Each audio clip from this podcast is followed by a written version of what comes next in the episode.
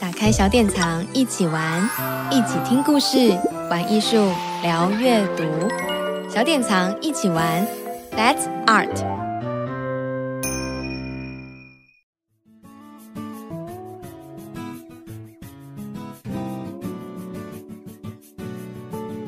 Hello，各位听众朋友，大家好，欢迎收听小典藏一起玩，让我们一起聊聊天。那一起聊天的单元呢，除了之前有邀请小典藏的专栏作家呃现身说法，今年夏天我们开始邀请小典藏绘本的作家跟大家 Podcast 空中聊书哦。那我是今天的主持人鸡蛋糕，我是小典藏网站的小编。那我们今天邀请的绘本作家是崔丽君崔崔，那请崔崔来跟听众朋友打声招呼吧。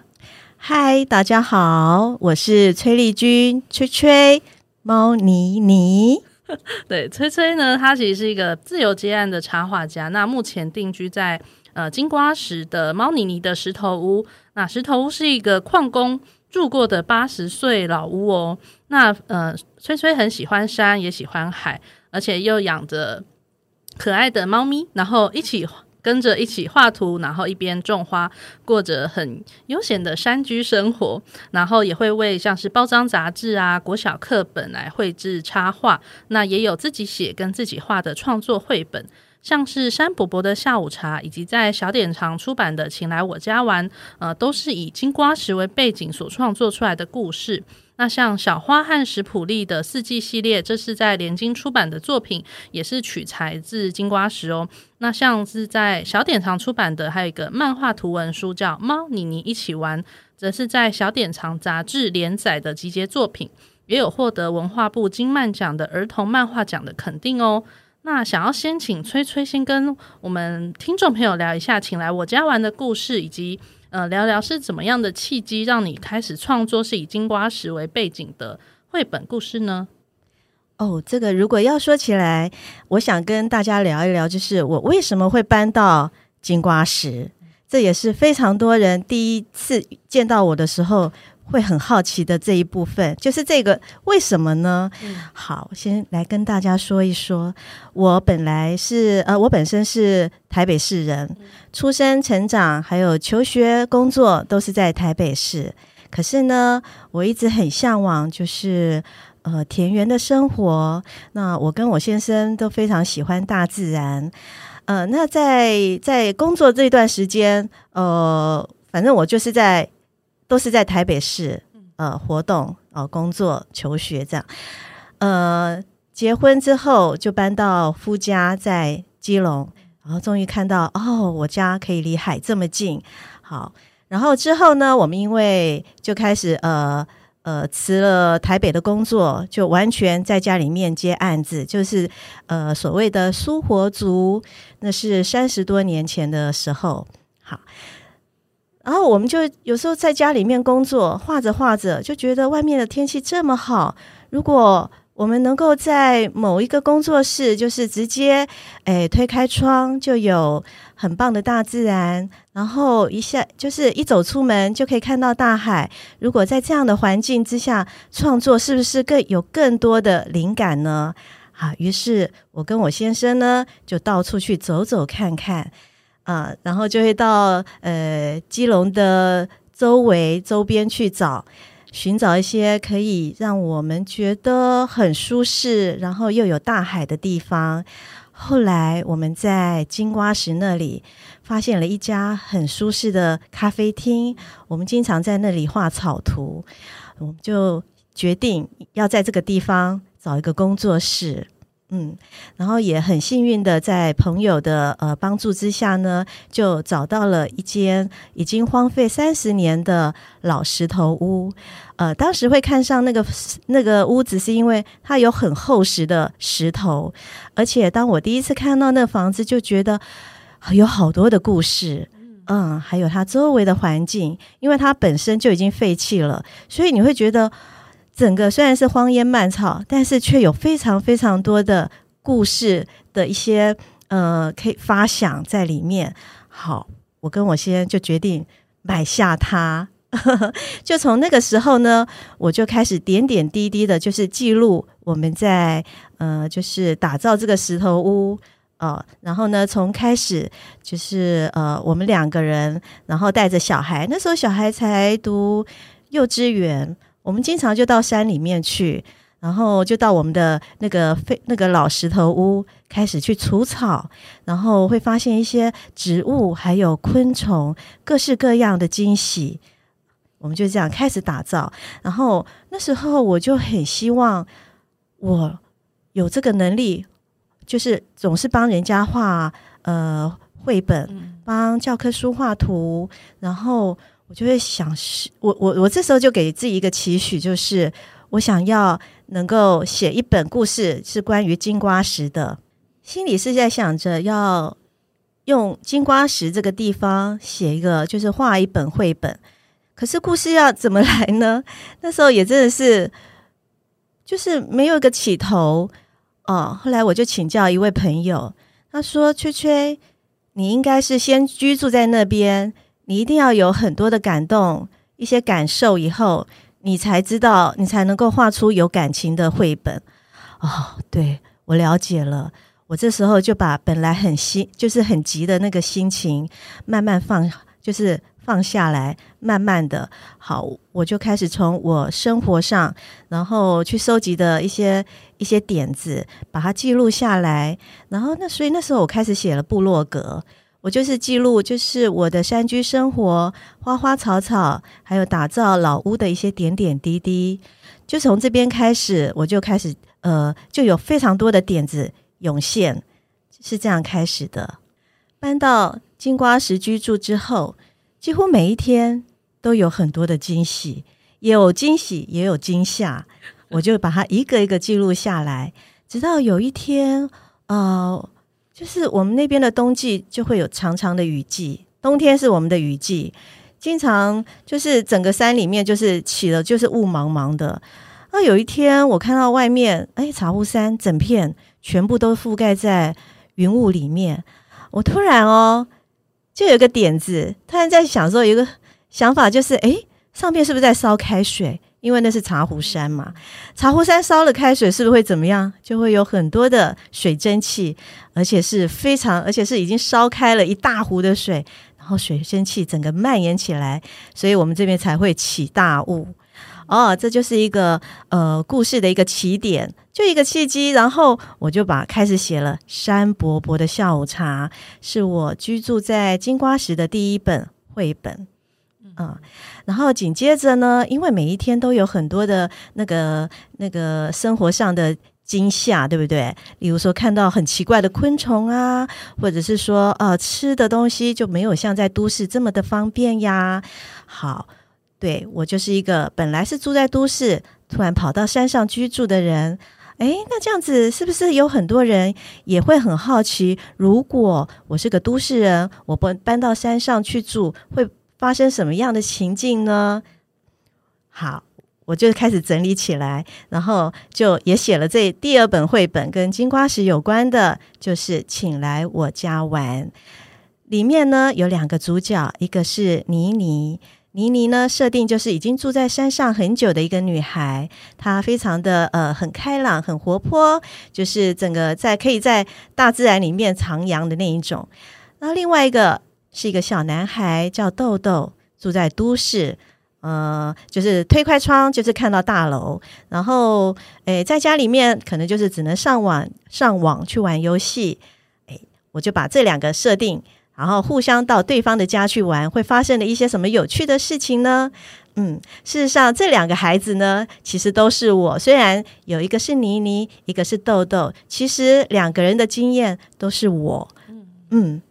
那像呃，崔崔在创作，请来我家玩，是从山居开始，然后画到都市。那在呃创作这些画面内容的时候。呃，还有就是，譬如说，跟我们之后有一些去跟小朋友们分享故事的时候啊，有没有让你印象深刻的点呢？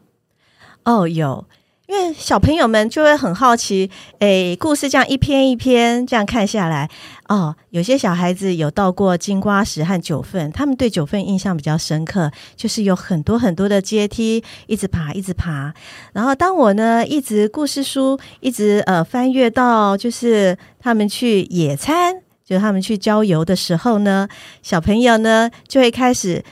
呃仔细看看里面，他们都拿出了一些什么点心，嗯，那到在都市的孩子豆豆从。带呃，从都市带来的点心和妮妮从家里面带来的点心都不一样，小朋友就会一样一样的看，他们都很好奇。然后呢，尤其呢，他们只要看到那个呃毛毛虫从那个树上面飘落下来，然后豆豆惊慌失措的样子时候，小朋友们都会笑开怀。但我觉得他们如果遇到毛毛虫，应该也会惊吓。对对对对对对对对，所以我在想，他们会有这么这么大的那个，应该是他们其实就是在注意这个毛毛虫，也会把他们吓得。要不然就是注意吃的，对，和吃的，对。所以呢，如果一直翻到后来，呃。换成妮妮到都市去找豆豆，然后来到了都市的时候，妮妮也会哎左看看右看看，完全就是跟山居生活是不一样，跟她平常看到的山和海是不一样的的那个环境。好，那这时候呃。就是里面还有一个角色，就是小猫，因为小猫很爱吃，所以它的鼻子也很灵。然后，于是呢，他们就来到了呃所谓的美食街，就是有小吃的那种那个夜市之类的。好，他们好，这个时候呢，我去学校分享，小朋友也很爱看这一页，就是他们会从第一摊看到后面那一摊，哦，有卤味啊，有臭豆腐啊。讲到这些，他们似乎也闻到了味道，就是看绘本那个呃纸上逛夜市，对对对对对，而且他们会觉得，嗯，对，那个臭豆腐的味道很臭，嗯，对，就是那个呃生活跟小朋友的呃生活也开始接有一种连接，他们就就会有印象，然后就是会很喜欢研究书里面的小细节。对对对，所以后来我发现，原来呃，在说跟呃学校去分享绘本的时候，他们原来都很注意的，就是里面的食物，还有有没有什么小虫子啊，让他们很惊吓的部分。嗯，食物跟昆虫是流量密码，我觉得是，而且那个昆虫还有点可怕。对，那像呃，崔崔之前也有一本绘本叫做《猫妮妮爱漂亮》，那这跟嗯、譬如说后续是有呃小猫跟妮妮双主角这个绘本，呃，请来我家玩，有这个有什么一个关联性吗？哦，猫妮妮这个名字其实用在更久之前，我在二十年前就有创作过我的第一本绘本，呃，是以猫为主角，因为我，哎，自从当了苏活族之后，我就一直都有养猫。这样养下来也已经二三十年了，就是呃，陆陆续续这样也有六七只猫，然后家里目前也有呃三只猫，就是陪着我们在山上生活。那所以我是也是这样子，然后我去观察猫，然后第一本叫《猫妮妮爱漂亮》，它其实就是一只猫咪叫妮妮这样子，然后因为很爱漂亮，它把时间都花在诶如何装扮自己呀，然后呃把时间都用在这上面就。呃，其他的猫咪呢，在面舔毛啊，在面梳理洗脸啊，梳理毛毛的时候呢，它呢却是在那边只是打扮。后来就没想到身上就长了跳蚤，而且还成了一只秃毛的猫，这样的一个故事。然后这个故事，我个人是很喜欢，虽然它只是一个小小的故事。后来。呃，就是因为我很喜欢猫，然后也刚好这个故事我非常喜欢。后来等我成立了呃工作室的时候，呃，就是我的粉丝专业，我就干脆取名叫“猫妮妮的石头屋”，嗯，是这样子。然后，因为像呃，其实呃，崔崔之前在小典藏的杂志，其实有进行了三年左右的一个专栏的连载，所以之后就有集结出版成一本《猫妮妮一起玩》。然后，呃，不知道就是从杂志的单篇的连载到最后集结成书，中间有呃做过怎样的调整吗？那崔崔有没有自己私心最喜欢，或是觉得哪一篇那个主题很难画的呢？对，那个时候因为我经常会跟朋友们讲说我的山居生活啊，多么的有趣，多么好玩，然后或者是说什么地方让人家觉得好可怕、好惊吓。例如说天黑的时候啊，很多人都觉得说，哎呀，晚上你们竟然住在那个地方，然后或者说有没有很多可怕的虫什么的。那所以我一直很想要能的话，就可以把它变成说是一小篇一小篇的单幅单，就是比较呃不是绘本，比较轻松的那一种。那种的方式，像专栏形式来呈现，那一直心里很希望能够有这个机会，然后可是呢，又一直呃不知道该怎么样去去做。这时候我就很幸运，就遇到了那个小典藏杂志当时的呃设计编辑，然后就问我说：“崔崔，你不是经常在说你山上生活那么好玩，你可以把它怎么样就变成一个专栏呀？”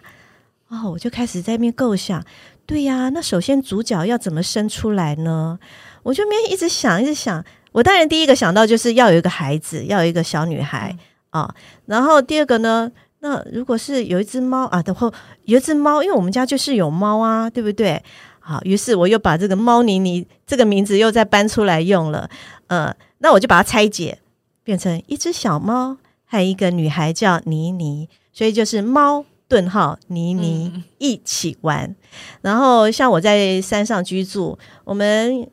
呃如果好天气的时候，当然会出去玩。那如果是下雨天呢？我刚刚有讲，我们有很长的雨季，几乎大概有半年时间啊、呃，在雨季里面，那我就得在家里面啊。那我要如何教孩子？就是告诉孩子们，在家里也很好玩。所以我那个时候就把我的构想，就是做做一个提案。嗯，然后就也还蛮顺利的，就这样子出现了，呃，生出了猫妮妮一起玩，而且这个单元还分成在家玩和出去玩，然后呢，如果能的话，还能够延伸一个手作这样子。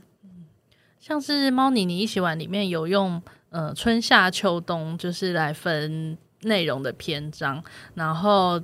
也算是就是。食衣住行，就是譬如说也有做，譬如说一开始前面的篇章就有草莓啊，做草莓的果酱，其实是其实它很实用诶、欸。对对对，我还记得那时候，呃，因为就是要在一个新的年度，然后就是春天，嗯、我在山上生活的时候，我最喜欢就是做果酱。然后春天的时候，就一定要会自己做一些那个草莓果酱，觉得就是一个春天的气息。好，所以呃，当呃就是小典藏杂志呢，要希望我就是画出第一篇故事的时候，那时候只是一个跨页。我想说，好，这是一个小小的故事，那我就试着用春天用什么，就是一个春天的味道。好，就是草莓。我把我最擅长的部分。嗯，就先先先打头阵，就是猫和妮妮呢。首先，他们去呃外面去摘草莓，然后回到家以后呢，怎么样去呃看到家里面哦，妈妈也买了草莓，然后呢，邻居的阿姨也送了草莓，这么多草莓怎么办？于是就动手做了草莓果酱，这就是在家玩。好，而结果这篇呢，呃，就顺利了，而且我觉得画的我也很开心，所以就这样。每一个月，每一个月就会想一个新的主题，然后就这样子，就也很期待。然后每一次交了稿，我就很开心。然后，因为它就是一个月刊形式，所以我每一次呢交了稿之后，很高兴，然后松了口气，呃，这时候很有成就感。可是呢，也放松了一下。但是呢，这个放松也没有多久。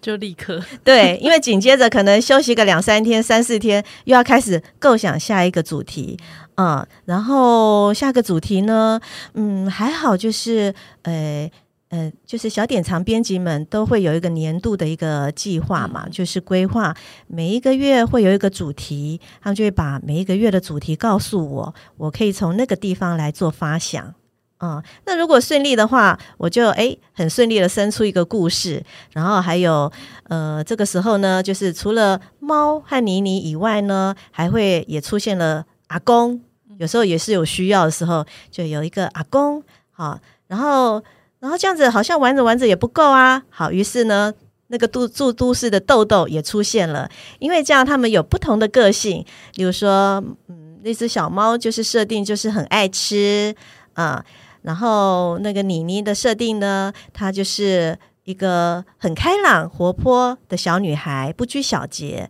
然后另外呢，豆豆就是一个都市的孩子，比较胆小，经常会被小昆虫吓到的那一种。然后呢，阿公呢总会突然冒出一。就是冒出一个哦，就是就是呃阿公的一些一句话，然后就是因为他们经常就会碰撞出一些很有趣的剧情，感觉里面那个豆豆有时候常常会被一些呃妮妮的一些突发奇想吓到，对 对对，而且因为其实那时候呃其实崔崔画的每一次的其实主题都要搭配那一期，就是那一期的杂志的主题。所以有时候杂志的主题也是很奇妙，譬如说，呃，譬如说世界的一天吧。然后就是，其实崔崔是要，我觉得他那个主题是蛮厉害的，就是可以发想到一些很有趣的的观点，然后或是很有趣的一些手作，然后真的是实际在家可以玩得出来的。我经常是想破头的，呃，因为有些主题很贴近我的生活，那有些主题不是。例如说，有一有一。次的主题是拆解，拆开来的拆，把东西拆解，各式各样的拆解都可以。但是我也是想了很久，那个而且要必须要在在很短的时间内把故事脚本啊写出来，故事，然后呢还要把它画出草图，然后还要把它完成，然后又要很有趣，最好还可以带个手作。我真的是经常就是会。呃，就是想破头，所以这个时候阿公的出现就很重要，因为呢，就是由阿公开始带头，他呢为了要呃修一个老时钟，把老时钟给拆解开来，在拆这个老时钟的时候呢，里面很多的小零件，好像都可以把它拼凑成一个哦，好像一个老公公的。的一张脸，嗯，嗯，然后之后呢，妮妮跟豆豆呢，啊，妮妮跟小猫，诶，在旁边看着也觉得很有趣。阿公能够把一个时钟拆开来，然后原来里面有这么有趣的一些小零件，啊，这时候他们就趁阿公不在的时候呢，然后他们就把了一个那个电风扇拆开来拆解，就发现拆解了之后就不会组装了，怎么办？然后当然也有非常贴近我生活的，有一次一个主题叫“从很冷到很热”，哦，我就很喜欢这个主题，因为它真的很贴近我的生活。那时候呃，刚好我们又金瓜石又整个在在在长长的雨季里面，我们那边经常呢整个就是乌云笼罩，那个乌云是一直下雨，那个没完没了的那个雨一直下一直下。然后阿公呢，就和那个猫妮妮呢，就在烤，在那个烤火哦。这时候让屋屋子温暖。突然阿公说：“哎呀，我们这边的雨呀，一直在下，那我们去到没有下雨的地方走走吧。”好，于是他们就出发了。从然后他们就来到了呃瑞芳车站啊，就买了往高雄的火车票。一路南下，越到南哦，到了新竹，哎呀，出太阳了，好暖和哟！原来他们身上的就开始把围巾啊啊拆下来啊，就把它拿下来。到了台中呢，哎呀，越来越热，这时候阿公舒服到都打瞌睡了。然后妮妮跟妮妮呢，就把外套脱下来。接着火车一直一直往南，越往南太阳越大。到了高雄，没想到围巾外套都脱了，还是好热哦！而且他们竟然都还穿着雨鞋。阿公说：“走，我们去吃冰。”然后就说：“哇，好冰哦，好凉，好舒服哦。”然后真是神奇啊！然后。原来就是台湾明明这么小，可是从北到南是完全的不同天气，温度也完全的不一样。所以我只要到呃学校去做分享，我特别喜欢讲这一这一篇，因为通常我去到的那个，如果是刚好又是在冬天的话，我们那边下雨，然后我到了一个很温暖的。的的外县市去，我一定会先把这一篇当做第一篇跟大家讲。我是来自于这个东北角，经常下着雨的地方。那里面其实也还有很多，就是跟崔崔的生活有关的一些小篇章、小故事，就欢迎大家可以来呃来买《猫妮妮一起玩》这本书回家可以慢慢欣赏喽。因为我有呃，其实有认识一些小铁粉，譬如说晨喜社的板宝啊。对这本书就是了若 指掌，就是几乎都快要能把台词背起来，真的非常的厉害。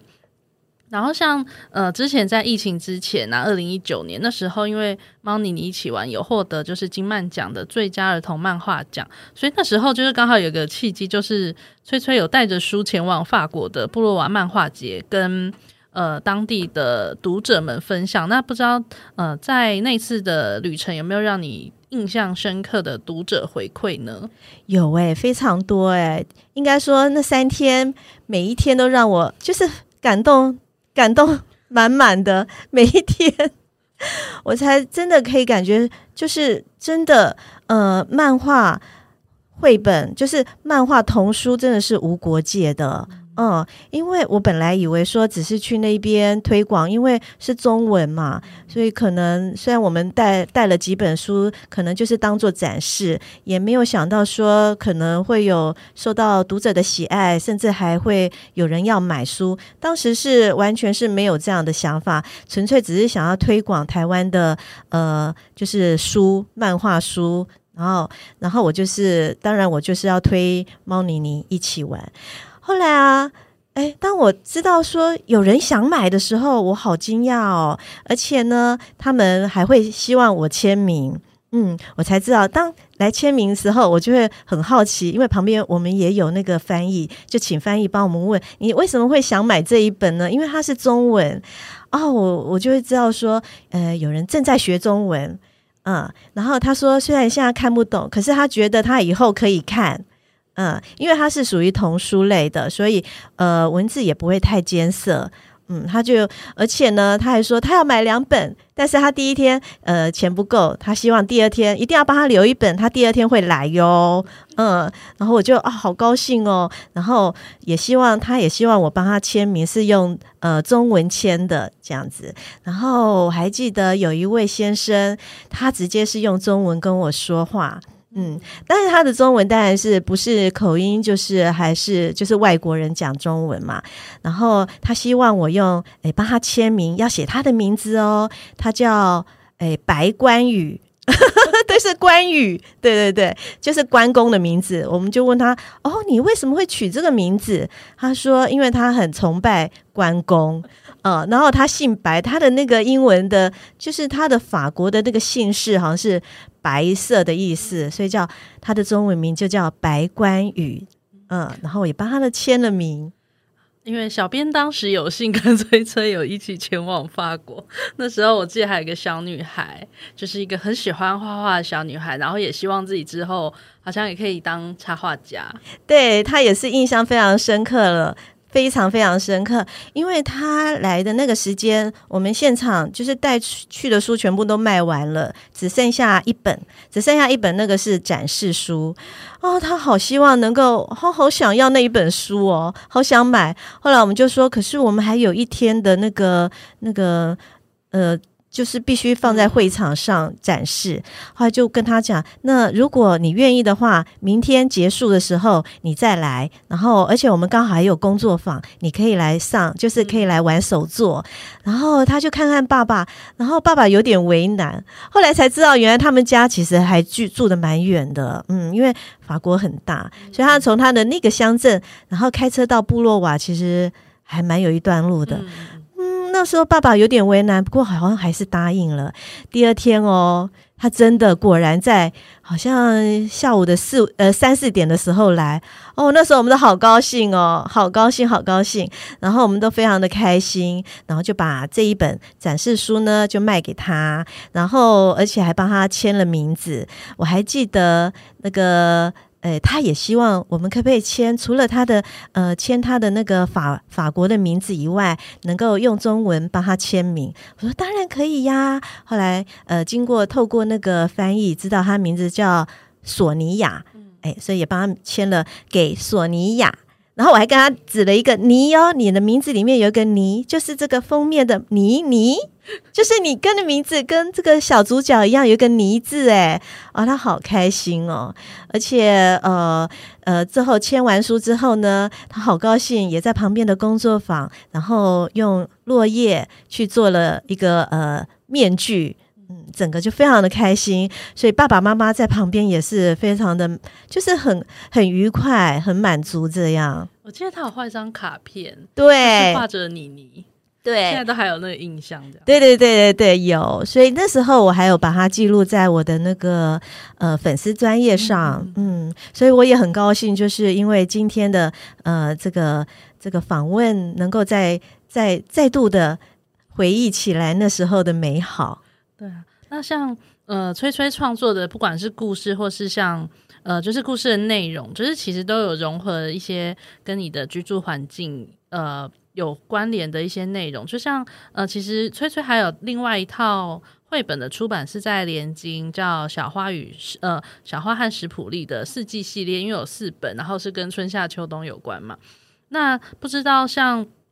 嗯，吹吹之后还有想要延续类似这种主题的绘本吗？那之后有没有呃近期未来的一些出版计划呢？嗯哦，讲到那个四季绘本，我自从搬到山居，就是山上居住之后，可以很感很明显的感受到这个四季的变化。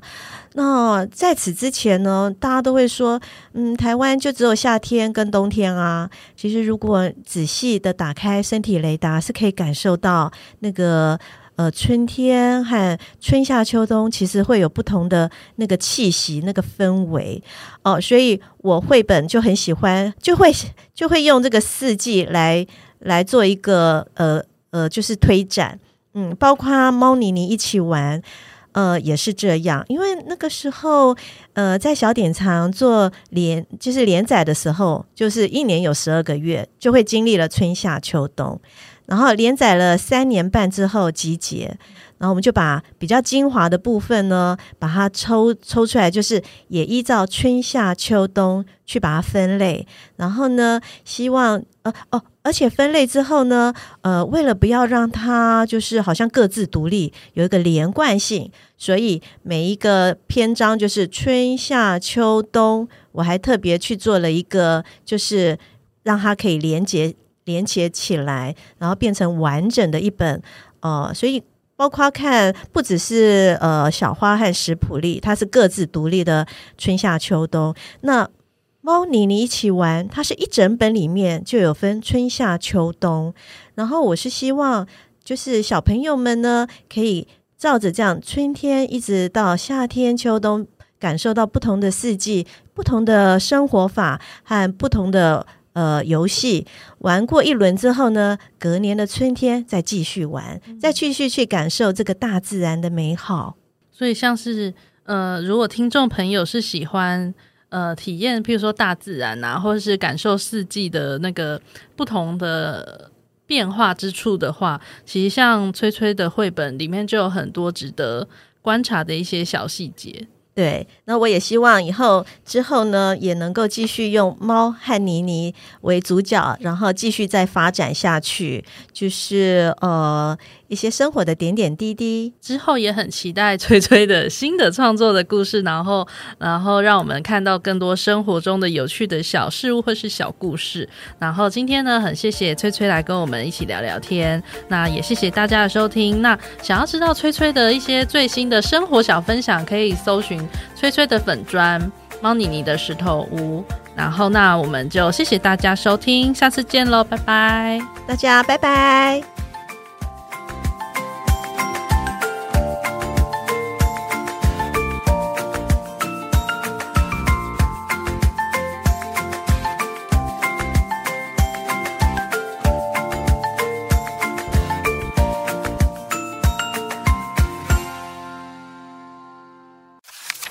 小典藏，一起玩，一起听故事，玩艺术，聊阅读。小典藏，一起玩，That's Art。